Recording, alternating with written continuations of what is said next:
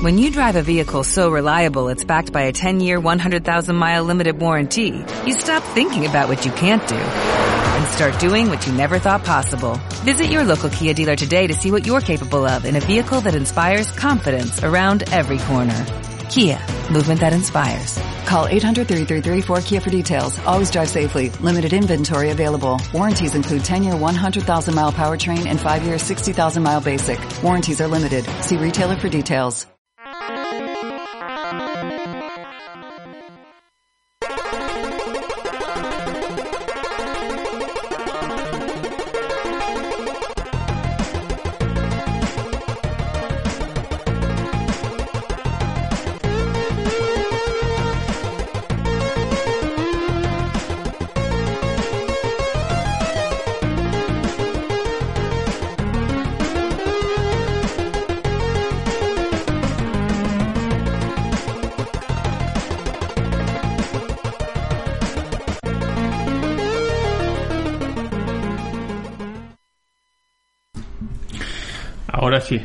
Saturnina, ahora sí.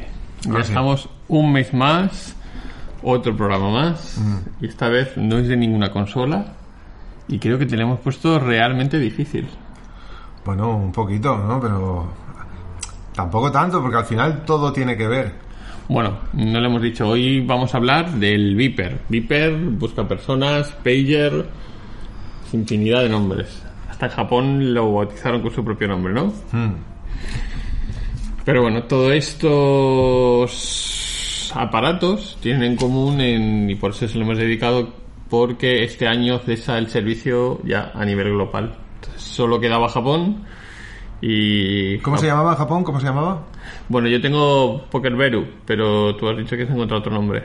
Bueno, buscando y buscando de Kasegi. De Kasegi. Fíjate un poquito más, que no sé... que tus fans no te van a ir bien. De Bueno. se.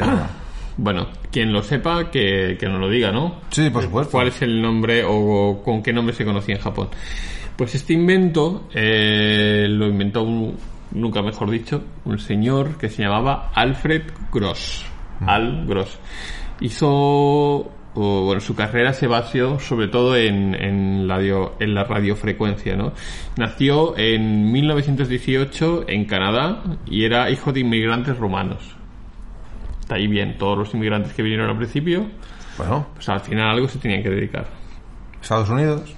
Estados Unidos. Pero bueno, eh, aunque este señor naciera en 1918, eh, ya en 1921 había un aparato similar, eh, un- el antecesor del, del pager o mensáfono o Viper busca o... es que da igual. Eh, y, lo- y los primeros en usarlo fueron los del Departamento de Policía de Detroit. Lógico, lógico. una ciudad con mucha criminalidad, pues al final necesitaban organizarse de alguna manera un poco más eficiente. Y ese fue el primer uso del antecesor del, del Viper. Eh, pero eh, no solo eso, sino que luego mm, esta tecnología se quedó ahí latente porque eh, mm, el señor Algros eh, en esa época estaba estudiando otras formas de comunicar eh, vía radiofrecuencia y eh, patenta o bueno o inventa en 1936 el walkie-talkie. Eso fue impresionante, sobre Eso- todo. Eso ya era ya la ¿Qué era más importante, las Olimpiadas en Alemania o el walkie-talkie, el walkie-talkie. Porque eh, en esa época eh, había una banda de frecuencia que no se usaba y estaba inexplorada, que era la de los 100 megahercios. Y eh, dijeron, pues bueno, pues vamos a usarla y vamos a ver qué tal, ¿no? Pero bueno, no era el único. También eh, el señor Donald Higgins, en, un año posteriormente, hizo algo similar al walkie-talkie. Nadie dice que fuera una copia o fuera, pero bueno. Esto es siempre lo mismo, ¿eh? Pasó con, eh, con Tesla y... mm, ¿Cómo se llamaba el otro inventor que no me acuerdo ahora mismo? Newton. No, No. eh, ahora vamos a quedar bien. Graham Bell. no, el de la bombilla. Edison. Edison. sí, Edison, sí. Esas batallas siempre a dobles entre un inventor que saca una cosa un poquito antes. a otro- ver quién copiaba a quién. a ver quién copiaba a quién. al final siempre hay un montón de, de tomate en esto. ¿eh? Pero bueno, eh, toda esa vorágine de invención de esos años, como siempre hablamos y en, en infinidad de podcasts lo hemos comentado, llega ahí un impasse en la historia que es eh, la Segunda Guerra Mundial. 1968, el eh, director bueno, del grupo de comunicaciones de los servicios ofici- Oficina de Servicios Estratégicos de Estados Unidos, eh, pues quería dijéramos, tener su propio, lo que sabemos los militares quieren su propia tecnología, su propio sistema de comunicación parecido al, al walkie-talkie, pero evidentemente tenía que subir una- cumplir una serie de condiciones, eso, que fuera seguro, e inexpugnable, porque al final, si no, podían interceptar todas esas señales.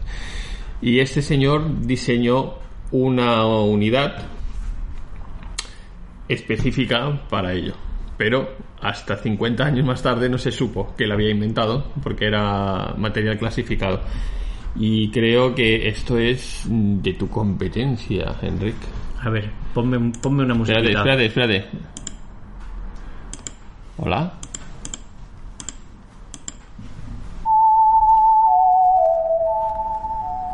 Dale, ahora sí. Esto estrenamos la, la melodía que nos hizo Bueno, tía otra vez- Violí La otra vez la estrenamos, pero a destiempo. Pero no pasa nada. fuera de la sección. Exacto. Pues hoy estreno oficial de la sección del interruptor con melodía de Ceremin de Tía Violi que tenéis que adivinar qué melodía es. Pues os voy a hablar de este sistema eh, conocido como Joan Eleanor que se desarrolla a, finales de 1942 por la, la Oficina de Servicios Estratégicos, las que has comentado tú, la OSS. Y sus creadores fueron eh, Dewitt R. Goddard, el teniente comandante Stephen H. Simpson y Alfred J. Gross, que es el protagonista de No, Alfred J. Quack no.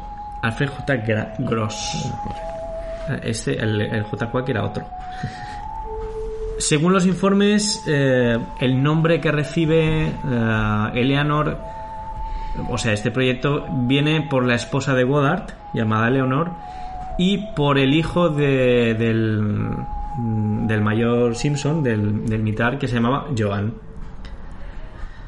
Ah, fue diseñada por los laboratorios RCA, de los cuales hemos hablado en bastantes ocasiones. Siempre ha aparecido por ahí en algún momento, creo que en el del, El, el del el Euroconector. conector, la Servicio que también apareció por ahí, hay unos cuantos. Y, y, bueno, lo fabricaron también un par de compañías, la, la Citizens Radio, la Freight Radio, la Dictagraph Corporation y la Signal U.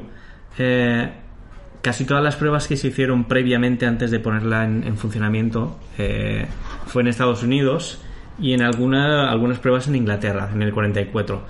Se, hicieron pruebas para refinar eh, lo que era la comunicación entre, entre como tú has dicho, eh, ha- había un, un dispositivo que estaba en tierra y otro que estaba en aviones. Y, se- lo que se pretendía era una comunicación segura entre el avión y, y tierra. Una comunicación bidireccional que fuera, bueno, secreta. Tanto Entonces- que fue secreta 50 años. Sí, no, desclasifica- desclasificada luego en, en 1976. Entonces el sistema en sí comprendía pues de dos transceptores. Eh, uno Joan, que era un SSTC 512, que era el, el que usaba el agente de campo, por así decirlo. Y luego estaba el SSTR6, Eleanor, que era el que estaba en la aeronave, en, en los mosquitos, ¿no? Se llama mosquito. Que sol- solía volar por encima, una cierta distancia, hasta 30 millas o algo así, para hacer la transmisión. Eh, para hacer la transmisión se usaba la banda VHF, ¿vale? Actualmente en desuso para todo. Sí, sí, sí, sí. Pero- sí. Eh, lo que se sabía era que la banda VHF no podían ser controladas por el enemigo, parece ser. Debido a la baja potencia con la que se emitía y el rango limitado que tenía de, de la unidad, las transmisiones eran virtualmente indetectables. Entonces los, Vamos, que no sé que fuera un enemigo justo a 30 millas o no sé qué, no podía. justo en esa frecuencia, mm, o sea, eran virtualmente indetectables y por tanto no estaban controladas por, por, los, eh, por el enemigo. Mm, a diferencia de lo que son las radios convencionales que ya se usaban, que además si habéis visto alguna foto, siempre había un operador que llevaba una mochila muy pesada con la radio y otro operador detrás que era el que hacía las transmisiones y tenía que desplegar la antena. Esta era mucho más pequeña. Pasabas de, de un, del, un aparato de 30 libras a, y a uno mucho más pequeño que era igual de 6,5 pulgadas de largo. Era un aparatejo. Utilizaba tubos de vacío, tanto como amplificador como el modulador del propio micrófono. Recordar el, En el episodio. todavía no estaban los transistores. No, todavía no había transistores y También hay un podcast, eh, buscadlo, buscadlo por ahí. por eso, mira, he puesto aquí una referencia del, del podcast que hicimos, de- del episodio que hicimos de, de los transistores, que es el número 72, por si queréis consultar. La antena era, era un simple dipolo mm, conectado a la parte superior de la unidad y solo tenía un ajuste de... mm, Era un control solo de, de- frecuencia y nada más, era muy sencillo de usar. La, eh, el dispositivo tenía mm, dos celdas eh, de baterías de 67,5 voltios. Y Curioso, ¿no? El voltaje. La frecuencia de, de operación era 250 MHz. Eh, luego descubrieron que los alemanes tenían un, un receptor a esta misma frecuencia y se cambió a 260 MHz. No vamos a tener el- la misma frecuencia que los alemanes, ¿no? O no vaya a Entonces, ser- no, vamos a Parece que nos escuchen en la misma frecuencia, ¿no? Esta gente. Y nada, y yo creo que aquí le hemos comentado. Bueno, pero que. aquí- Y todo esto durante la, la Segunda Guerra Mundial. todo durante la Segunda Guerra Mundial.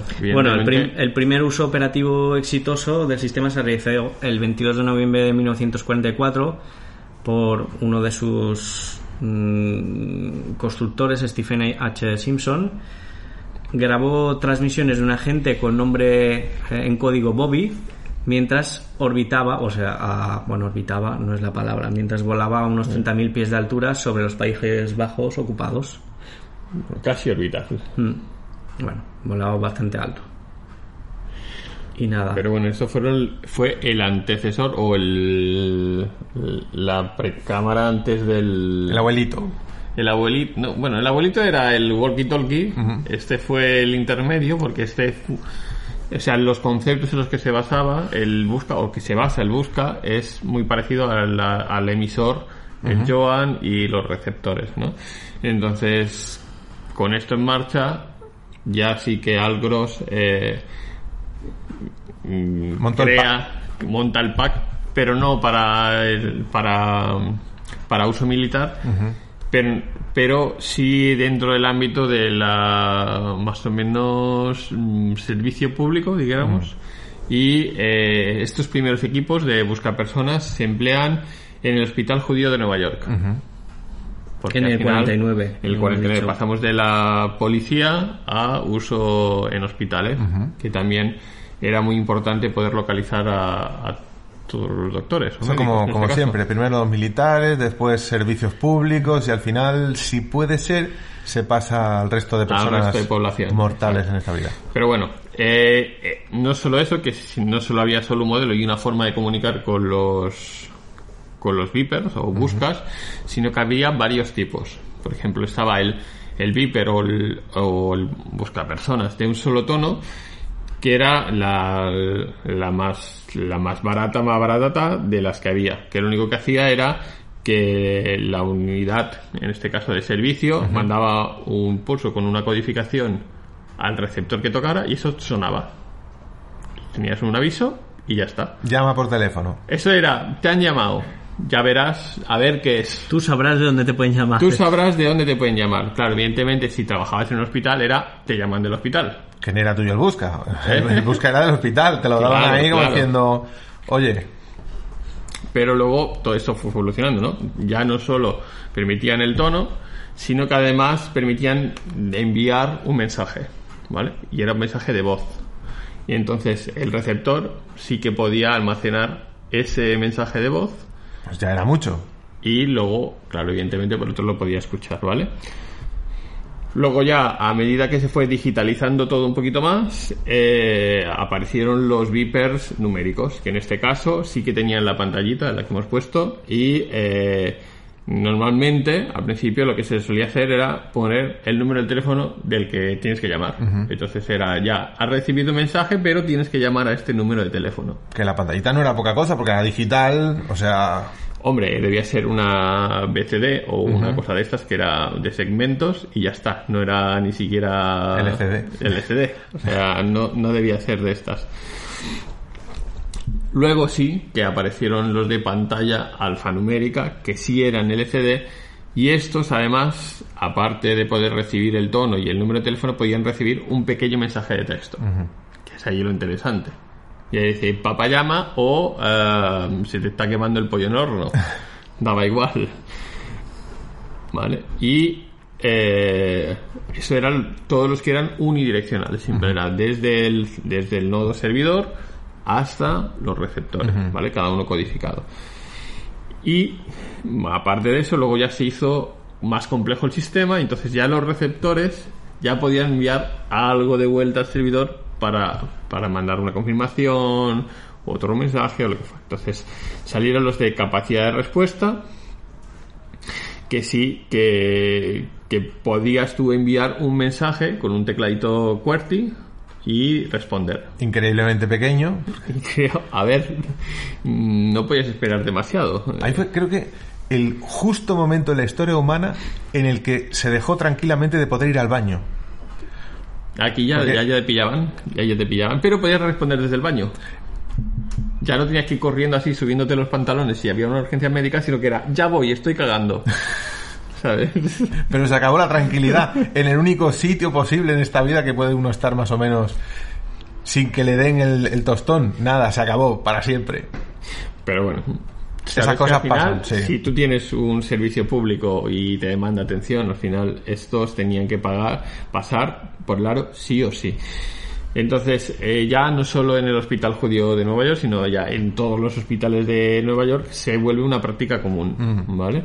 Entonces, todos los médicos, todos los que fueran médicos, eh, llevaban un busca. Entonces, tú si veías a alguien de lejos así con el busca, era ese médico, ¿vale? Dejadlo pasar, dejadlo. Dejarlo pasar. Porque además era un servicio que mm, para la época no era nada barato. Natural. O sea, por cada busca eh, tenían que pagar 12 dólares al mes. 12 dólares al mes, ¿eh? Fíjate, la cantidad de médicos que tengas en el hospital. A ver a cuánto sale el hospital, el poder eh, llamar al médico en cualquier momento. Estamos hablando de los años 50, ¿eh? O sea, pensate en cuánto significaba 12 dólares en aquella época. te digo que calculado Sería como de 50 a lo mejor o algo así. o más, o más, con la inflación seguramente más. Eh, eso sí, no fue fabricado por el propio Algon ni por su compañía, sino eh, para todos los hospitales estaba fabricado por una compañía que se especializó en esto, que eran Ripson Company y Teletransferphone. Entonces, esto lo buscáis porque ya, ya cuesta decirlo, ¿vale? Eh, pero bueno, esto en un lado del charco. En Europa, siempre llega más tarde, ya lo sabemos. Aquí, aquí todo llega más tarde. Y eh, eh, ellos se encargaron, eso fueron, en este caso fueron los ingleses, y se encargaron de hacer la copia del, Bueno, del Busca. los primos ¿vale? de los americanos. Los primos de los americanos dijeron, va, pues nosotros también lo vamos a tener, pero no vamos a comprarle a los americanos, vamos a hacerlo nosotros, nuestros propios Buscas. Y entonces Multitone Electronics, que era una compañía que, que se fundó en 1931 y fabricaba audífonos, que total, bueno, algo, algo tenían que ver, ¿vale? Es la que se propone de- desarrollar estos dispositivos, pero para el hospital de St. Thomas de Londres. El mismo esquema, el mismo concepto, solo que Diferente. copiado más allá del más allá del, del charco. Es como conducimos coches, tienen ruedas, pero lo hacemos por el lado contrario. Claro, ¿qué pasaba? Que eh, al final todo esto eran dispositivos por empresas privadas y cada uno hacía su versión y su rango de frecuencias y lo que fuera y les daba igual. No, pero el, el Reino Unido, por ejemplo, siempre quiso tener su propia tecnología a mano para no depender de los demás. Entonces, Bueno, eh, pero bueno, como al final había, empezó a haber mucha competencia en esto, cada uno se inventaba su sistema, eh, entonces ya entra en juego la Comisión Federal de Comunicaciones de Estados Unidos, que dice, un momento, sí, esto lo podrá usar todo el mundo, pero aquí mando yo y vamos a poner una serie de reglas que este es mi tablero. Los ¿vale? papás mandan, tío. Los papás mandan. Y entonces, eh, una de las primeras empresas que entra, eh, a, en este caso, a, a fabricar estos... Ah, espérate un momento, que es que si no, no lo puedo hacer toda la vez, ¿eh? Acabo de mirar un- el cálculo con la inflación y serían como 128 dólares en la actualidad al mes. Imagínate, por médico, 128 dólares en toda la ciudad, pues salía un Pues pico. la que entra es que estaba buscando el, el clip, es Motorola. Ahí estamos. Y entonces yo te pregunto, Bueno, espera, que no, no la han oído bien desde sus casas, no se han oído bien, ¿verdad? Y ahora. Hola. Bueno, se niega. ahora sí. ¿Qué tiene que ver con la Saturn? Bueno, te lo Motorola. falla huevo, ¿eh? A ver, Motorola. Motorola mm, tiene que ver mucho con la Saturn. Realmente porque en la placa, el chip de sonido para voces y todo esto, ¿qué marca era? Motorola. No. No. A ver, cuidado. Motorola fabricó Vipers. eh, la verdad es que fue una de las, de las empresas más famosas en cuanto a, a la en, fabricación en realidad el nombre, uno de los Viper viene por Motorola, el nombre. Sí, ¿no? ¿Cuál era? Viper. bueno, y en realidad Pager en Estados Unidos también era por un modelo específico de Motorola. Motorola Pager. Y aquí le llamábamos Buscas. Aquí busca, busca personas. ¿Y en Latinoamérica? ¿Y en sé, Sudamérica? no lo Ah, sé. No lo sabemos. lo- Mensáfono. Lo, hemos buscado, ¿sí? ¿Seguro? Eh, una de las asociaciones Bueno, es mensáfono. Si alguien lo sabe, que lo ponga. Bueno, luego si quieres saludas a toda Latinoamérica. Bueno, a ver, eh, que, como siempre, que claro, nos envíen unas cartas, si quieren. De, de cómo se llamaba los Buscas en, en Latinoamérica. Bueno, es igual. Eh, la cuestión, Motorola. Motorola, claro, mm, fabricó el 68000 para Sega Mega Drive. Y luego lo implementó en Sega Saturn como el chip de sonido. Vale. Hasta ahí bien. El 68000. El 68000 muy posiblemente, muy posiblemente sí que estuvo implementado. Posiblemente. Pero no se sabe posiblemente, todo. ¿qué, qué porcentaje de posibilidad había? Alrededor de un 85%. ¿Por qué? Uy, uy, uy, uy, uy. Cuidado. Es que hay muchos chips que son multiderivados de lo que es el 68000. No muchos, sino decenas de miles. Con pequeñas modificaciones y para no pagar la licencia directamente le cambian un número, el nombre, una letra. Entonces, muy posiblemente, porque es muy difícil de encontrar, sí que más de un Viper llevaba un derivado. Y no solo del Motorola, sino de qué otra marca era importante en la placa de Sega Saturn. Itachi. Ya le ibas a decir. No. Itachi. Que tenía las CPUs y tenía la GPU. Que poca gente lo sabe que la GPU eh, también fuera un chip de Itachi. Que de hecho, Solo porque se conociera, no tiene nada que ver, ¿no? solo porque se conociera. Bueno, que de hecho hay mucha gente que no sabe que Nvidia, Nvidia copió eh, en parte lo que es la GPU de, de la Sega Saturn. Pero la hizo, pero bien, ¿no? Pues la verdad es que tenía un poco de menos rendimiento eh, el chip de, de Nvidia que el propio de, de Itachi para la Sega Saturn. Aunque la manera de, de lo que era desarrollar para el chip era prácticamente idéntica. Por eso la tarjeta de vídeo, eh, cuando salió para PC, eh, su forma para sacar rendimiento era prácticamente igual que, que en Sega Saturn. No tenían el problema del CPU en serie que tenía Saturn, porque de aquella estaba el Pentium que acababa de salir, pero bueno, fue los comienzos, los principios de, de Nvidia. Luego, evidentemente, sacaron chips que no tenían absolutamente nada que ver con aquel. Pero ahí tenemos tanto Motorola como Itachi, que sí colaboraron en el desarrollo de tecnologías para los Vipers. Tuvieron algo que ver en los dos, tanto en los Vipers como en Sega Saturn. Como ya siempre. está aquí. Pues ya le hemos hilado, le hemos hilado. No, no, no, Pero puesto difícil, ¿eh? No, no, no, pero como siempre, las tecnologías de, de los años 80, 90, 70, todas son primas hermanas. Siempre. No van a gastar miles de millones de dólares en el desarrollo de un chip. Y tanto primos hermanos no debían salir Sí, géneros. A ver, pues sí, porque muchas veces los chips que, que desarrollan empiezan a capar, a capar, a capar, a capar y salen chips que son para eh, cometidos muy específicos que luego en lo que es la rama, el roadmap de chips, no sirve para otra cosa. Esos chips van muriendo. Y luego salen desarrollos de otros, ¿no? Que más o menos han tenido éxito. Hasta hoy en día podemos encontrar en muchos electrodomés- electrodomésticos un 68000. Las lavadoras. ¿Por qué no? Sí. Las inyecciones electrónicas de los autos también. Ahí teníamos el SH1, el SH2. Porque es barato ahora fabricarlo. Es barato y además no tiene no tienen que pagar derechos de licencia. El SH2, por ejemplo, quedó libre. Los chips cuando pasan 5 o 10 años quedan libres de derechos de, de licencia, muchos de ellos. Entonces, hay marcas que los cogen para hacer mil cometidos. Ya tenemos que hacer un especial de en, reutilizamiento de chips. Ahí están todos, ¿eh? Y tú empiezas a hacer así como el árbol genealógico. ¿Eh? De eh, el 68.000 se casa con el 65.000 y sale este engendro. Así. ¿No? ¿No lo ves? ¿No lo ves? Por ejemplo, la tecnología de M2 de Panasonic acabó siendo una tecnología que era para máquinas expendedoras de, de refrescos. O sea, donde Nunca menos te, lo esperes, en una aspiradora, te puedes encontrar un chip que antiguamente estaba en un, en un ordenador profesional. Todo es hacer un día un reutilización. especial de esto. Reutilización. Bueno, después de este hilo conductor hasta la Saturn, ¿vale? Volvemos otra vez al, al busca, pero eh, en este caso ya hemos dicho que eh, Motorola empieza a lanzar sus primeros buscapersonas, Viper. Este caso es, el primero se llama Motorola Pager, que es de donde cogen los americanos el nombre o uso común, que es el Pager. Aquí nunca se ha usado ese nombre.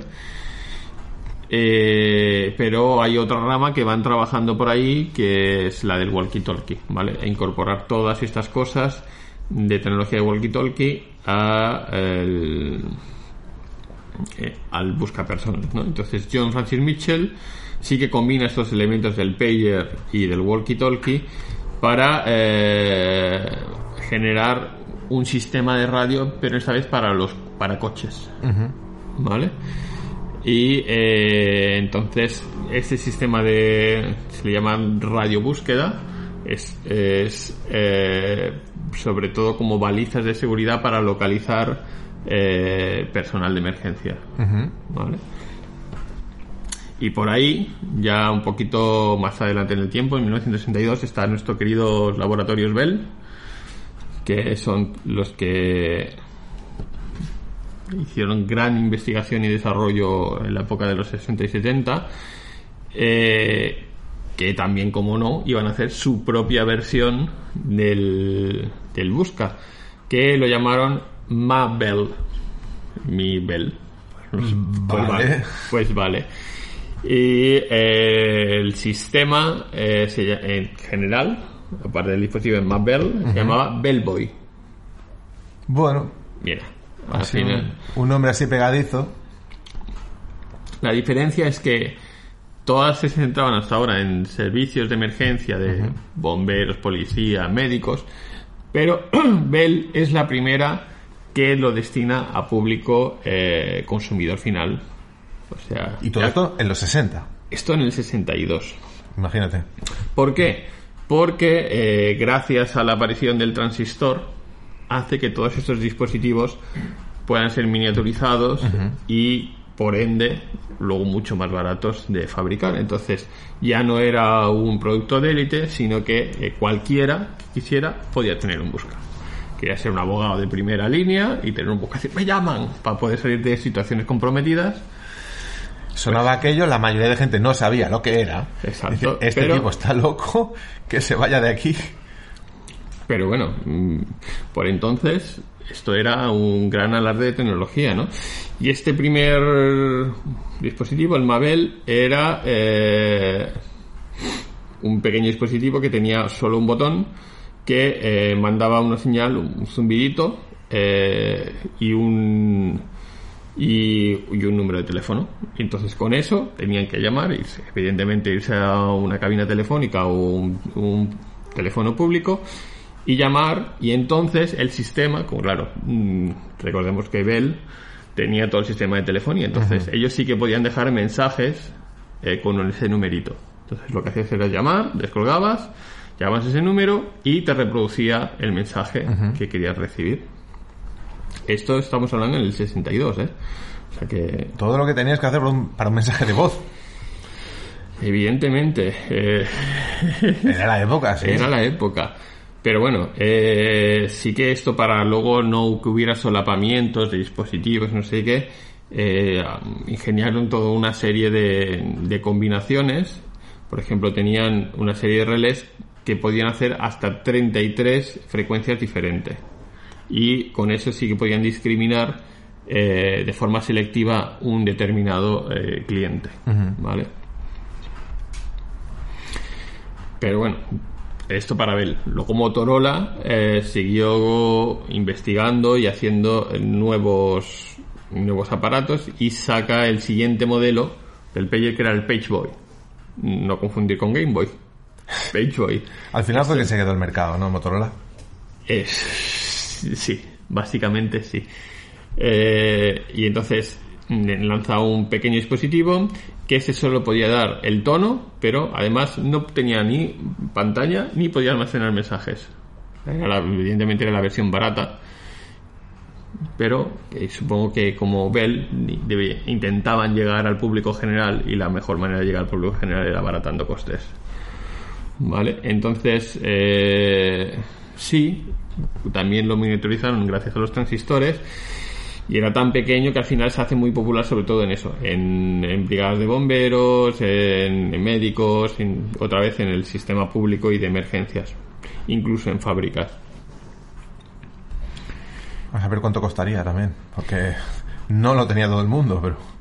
Bueno, eh, al final, como siempre, eso lo decíamos, primero los militares, luego servicios públicos y luego el público en general. Sí que llegan a hacer una versión 2 del PageBoy que este ya sí que admitía eh, mensaje de voz. Ya, Uh, oh, oh, oh.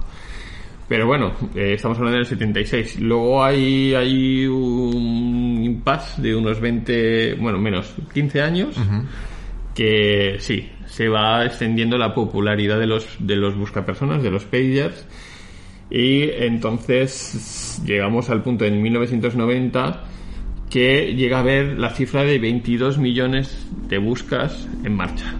O sea, ya en estos 15 años se extiende su uso a público general y cualquiera podía tener busca. Estamos recordando que todavía lo de los móviles no estaba extendido ni muchísimo menos. Y salía ahí también en muchísimas películas de Hollywood que Claro. aparecía el típico tipo, el protagonista, que salía con él. llaman, claro. Exacto. Todo el mundo, claro, decía, "Oh, yo quiero tener eso. Claro. Forma de propaganda.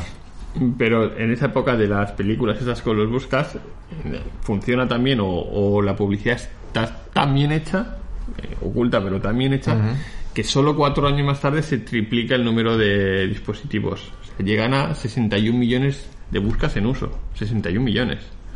Increíble. Para la época, increíble. Bueno, busca personas, pero no solo de Motorola, de todas las casas y de todos los servicios. Imagínate en Asia. Evidentemente, nacen un montón de protocolos porque no se ponían de acuerdo. Nacen el TAP, el Flex, el Reflex, el POXAC, el Golai, el Hermes y el NTT, este es el japonés. Pero casi todos usaban más o menos mm, el mismo esquema que era el de dos tonos o el de tono de ida y vuelta, ¿vale? En Japón, que fue en el 96, que era, creo que era, que alcanzaron 10 millones de usuarios. Solo en Japón, ¿eh? Solo en Japón. En el 96. Es Increíble. que allí todo el mundo iba muy ocupado.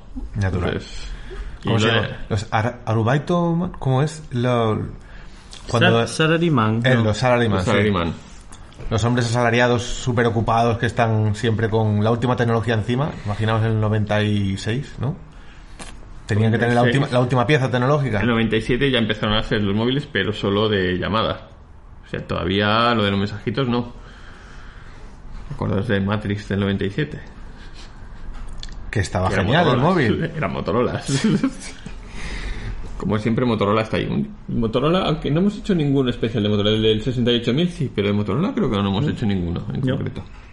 Así para apuntar. Pero bueno, eh, esta tecnología sigue creciendo a lo largo de esos años. evidentemente luego hay un pequeño declive a, desgracia o gracias al móvil, entonces se empieza a sustituir el uso de los buscas por, por los móviles. Y en 2001 el señor este que había inventado el busca, Al Gross, muere eh, ese año, en el 2001, eh, a la edad de 82 años. Y ese mismo año Motorola anuncia que dice que ya no va a fabricar más Vipers ya fue la muerte anunciada del futuro. A ver, no era la muerte anunciada, pero sí que daba paso que la principal competidora de Vipers se retiraba. Entonces ya era más que evidente que eso iba a dejar de funcionar. De hecho, eh, los siguientes, o sea, se fueron retirando por países, porque al final eso ocupaba un espectro de frecuencia, y se van retirando. Estados Unidos se retira hace un par de años y tal y la consecuencia es que este año mismo se acaba el servicio de buscas en Japón. El último sitio. El último sitio donde quedaba. Porque todavía tenían terminales en funcionamiento, pero ya dijeron, ya, se ha acabado. y NTT dice, se ha acabado. Prácticamente la segunda década del siglo XXI y seguimos con buscas. Evidentemente, es que si el hospital había invertido una pasta gansa en los buscas y era más fácil, ya lo tenían implantado, pues ya para qué. Sí. te doy el buscaten, llévatelo y ya está. Muchas tecnologías simplemente si funcionan, porque cambiarlas? Pero bueno, eh, evidentemente mm, mantener todos esos servicios requería de un coste que al final han dicho, vale, pues al final, mira, lo dejamos, eliminamos la banda y ya seguramente luego se harán esto 5G, 6G o 7G y ocuparán esa frecuencia. Es que ahí está el asunto, que como quieren cambiar cada vez más de banda y coger esto y lo otro, pues al final van eliminando un montón de cosas que antes funcionaban. No quiere decir que lo nuevo no funcione, pero el cambio es por obligación prácticamente. Si es que al final todos, yo digo, el reducto era este de Japón, que quedaban, que NTT ya, ya hace 10 años dijo, ya yo por mí ya, ya está, quedaban algunos reductos. Y incluso Tokyo Telemessage, que era el que daba el servicio, también en el 98 dejó de fabricar dispositivos. Daba el servicio, pero ya no, ya no daba dispositivos. Se han tardado 20 años más, les han dado de plazo. O sea. Ojalá dieran para cosas como la TDT, ¿no? ¿Cuántas veces las vamos a cambiar? Pero bueno, eso es en el ámbito de, cualquiera, de búsqueda de personas, de, médicos, de servicios de emergencia, bomberos, eh, etcétera, etcétera, policía. Pero bueno, lo que esa tecnología al final pues es válida para muchas cosas. Y si investigas un poquito más eh, no sé si mucha gente lo habrá visto, sobre todo en Japón es muy popular. Hay unos aparatitos que no te vas a un restaurante, te dan un aparatito y te dicen, bueno, cuando esté tu comida hecha, va a, sonar y te va a ver una luz. Pues eso es el mismo sistema de los de los busca Lo único que pasa es que no tienen pantallita y, el ámbito de, de frecuencia y de, espectro es restringido local y muy corto. Entonces, pero funciona. Pero funciona. Entonces, es casi, se sigue usando. Es casi como volver a los inicios del propio pager o beeper sin pantalla, solo con lucecita o con vibración. Pero es un sistema barato, no requiere de internet, no requiere de infraestructura, con tener el servidor que lo tienen ahí en el restaurante, es el que tiene codificado todo, y con 20 terminales baratitos. Y muchas veces, a lo mejor, ¿qué necesidad hay de tener un Viper como este que tenga pantalla 4K, el último chip eh, que ha salido al mercado para. Eso ya es un móvil. Prácticamente, pero tú dices, ¿pero qué necesidad hay? Si lo único que quiero es que me llamen cuando la comida esté lista. Ya está. No hace falta que, eh, cuanto más avanzamos en en el futuro, que todo sea más complejo. La complejidad no significa eficiencia muchas veces. Muchas veces. Otras sí. Pero en este caso, si funcionaba. Hombre, ten en cuenta que también la tecnología ya está más que amortizada y barata sale un rato largo. Sí. Entonces. ¿Para qué más? Si funciona. No lo toques. Pero bueno, yo creo que hasta hoy, bueno, hasta ahora, yo creo que hemos hablado más o menos. Si alguien tiene alguna duda, nos hacéis eh, llegar a una carta a este apartado de correos que aparecerá por aquí en el momento, por aquí, por aquí. Aquí abajo. Por aquí. Aquí, ¿no? No sé dónde. Por aquí, por allí. Y bueno, veremos. Y, decirles a, a, nuestros amigos de, de, R que si les ha gustado el, el Viper, pueden comprarse uno en eBay aproximadamente por 20 dólares, aunque no sirve virtualmente para nada. Hombre, pues está con la caja, ¿eh? Con caja, está precioso. Y, y hemos hecho el fallo de, de no comprarnos cada uno uno o dos y tenerlos aquí y fingir que nos enviábamos mensajes, porque Hombre, nos- no nos para sirven. sacarte de un apuro, dice, ay, eh, Ay, en que conversación incómoda, dice, ay, ay, me llaman, ¿sabes? Exacto. Porque no es que soy médico, ¿sabes? Ya, y salir ahí, vale. A ver, No sé, ¿eh? Después de la broma que sería un pisapapeles más también. Sí, como la Saturn. Ay, perdón. A ver, Corta, corta, corta. en fin, Espera, espera, espera. eh, se puede mandar un saludo. A ver, mandar, mandar, lo puedes mandar. Pero no- tú no lo estás escuchando. Bueno, a ver, no Pero pasa nada. La música, tú manda ahí. Bueno, a, a Darío, que antes estaba eh, viviendo en Buenos Aires y ahora se ha cambiado a, a Córdoba. Así que un saludo muy grande. Y bueno, a ver qué tal le va por allí. Pero Darío te escucha. ¿Siempre? Tiene internet. ¿Siempre? ¿Sí? Sí. Sí, sí. Y no envía dinero. Dinero le hace falta. Le hace falta a él y igual que el mío me hace falta a mí, que me tiene que enviar. No me dice nada. También podemos mandar una pregunta y es, ¿funcionó el, el Viper en vuestros países? ¿Llegó, no llegó? ¿Era popular? Bueno, que, no- que nos lo escriban en los comentarios. Bueno, nos escribís. ¿eh? El programa de estreno de hoy, escribís, nos ponéis a caer de un burro y ya está. Y hasta el mes que viene, que todavía no hemos decidido qué. Eh, pero creo que podemos dejar que lo decidan. Haremos una encuesta. ¿Hacemos encuesta? Hacemos Bien. una encuesta y lo decidís. ¿Os parece bien? Pues nada, hasta el mes que viene. Nos vemos.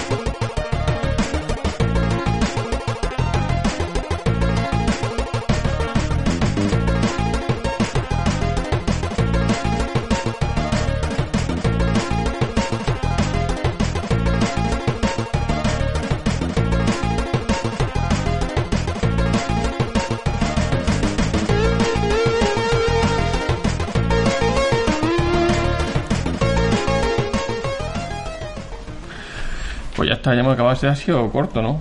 Lo de la Saturn es un golpe bajo, eh. Pero es que, es que, si no, que, Es para darle que es emoción. para darle emoción. Para la emoción. Claro, porque yo te he dicho, ¿qué tiene que ver con la Saturn? Y, lo- y lo- no- y- y si no lo conseguíamos, si no conseguíamos hilarlo con la Saturn, ¿qué? Si siempre, al final, siempre hay algún chip que es primo, si no es pariente. Al final, siempre todo tiene que ver con la Saturn. Y ya os te estáis comprando. Pero Motorola, una. Motorola no, Motorola va por su camino. Ya os tenéis que comprar Por una, cierto, eh, que- eso, no hemos dicho, ¿eh? Que una popular marca de refresco, Cuyo nombre no vamos a pronunciar, a no ser que no no se se, puede decir. No se puede decir. Vale. Pues hizo su campaña de Vipers y la y Aquí fue súper famosa. aquí, bueno, tenías que incluir los tapones y enviarlo, entonces te enviaban un Viper. Eh, nos está poniendo un móvil en pantalla. No se ve No, nada. no se ve nada, Tony. No se ve nada, Tony. Hay algo amarillo. Ah, vale, Ah. vale, vale. Pues de hecho yo creo que es los únicos Vipers que he visto eran los de Coca-Cola. Bueno, yo, yo, yo tengo que admitir que me llegó uno, pero está, creo que lo tiré hace muchos años ya. O sea, lo- dormías con él, lo utilizabas diario, ¿no? O no, sea, creo que lo usé cuatro veces. Ya. Aquí realmente era la gente especial que tenía los Vipers. Pero eso era por la campaña. y Ya está. Y dices, oh, voy a tener uno. Y luego dice, ¿y y de qué me ¿Para sirve? qué lo quiero? De nada, de nada. No, luego los, con los móviles, los SMS, y no tenía ningún sentido. Y en la actualidad todavía menos. Bueno, podemos hacer nuestro propio Servicio. Viper. Nuestro propio Viper. Con una Raspberry Pi. Para, sí, para enviar. Ya salió el nuevo podcast, un nuevo programa. Y que llegue un mensajito. A ¿Qué te noso- parece? entre nosotros. Ah, entre nosotros, porque a Latinoamérica no sé si llegará. No llegará ni, ni, a, ni a dos habitaciones más para allá. Bueno, no sé, ya lo veremos. Esto son ideas. Ah, bueno, no tenemos notificaciones de Viper, pero sí de suscripción. O sea, apuntaros ahí a la campanita o darle a suscribir, darle al like, a to- al dislike también, que sabemos que hay gente que le gusta darle al dislike, le dais, ¿eh? Siempre hay unos nueve, una cosa Pero que así. se suscriban, que le den a la campanita Al y a ver si llegamos a los 4.000 prontito. un 4.000 poquito, que ya estamos cerca, estamos cerca. Y nada, pues muchas gracias, muchas gracias a los que nos veis desde España, desde fuera de España, desde supuesto, Latinoamérica, desde Japón, desde Alemania. Desde cualquier sitio. ¿Tú no podías saludar a la gente que nos ve desde Alemania? Eh, ja, wie geht's? Warum nicht? ¿Y qué más? Un... Weiß ich nicht. Y ya está. Y una ido para todos. Liebe Gus. nada, nada. En fin. No, vosotros que estáis ahí de espectadores, ¿no queréis mandar un saludo? No, no nadie quiere. Nada, pues... Sin más. Hasta la próxima. Hasta la próxima.